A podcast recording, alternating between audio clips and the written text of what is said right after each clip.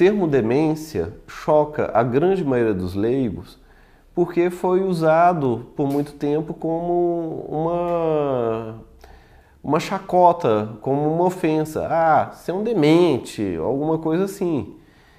Sendo que a definição é uma perda das funções cognitivas. A pessoa tinha aquele ganho, tem aquela função cognitiva, à medida que ela vai perdendo essa função, seja por alguma doença demencial, ou por um sepse, ou por um, qualquer, um trauma, quem bateu a cabeça, ela fica, por definição, de, demenciada.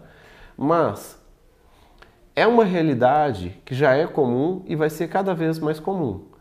É, um terço da população em 20 anos vai ser a, superior a 60 anos de idade. E 8%, 8,5% da população idosa vai ter Alzheimer ou alguma é, doença demencial.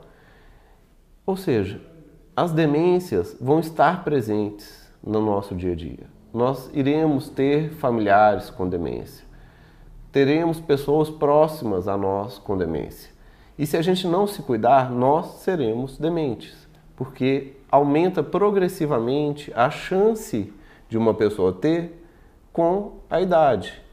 Se uma se aos 60 anos a, a, a chance de uma pessoa ter demência é X, aos 70 é 2X, aos 80 é 3X e assim por diante. Quanto maior a idade, maior o risco de uma pessoa desenvolver uma demência. E quanto menos preconceito tivermos, melhor.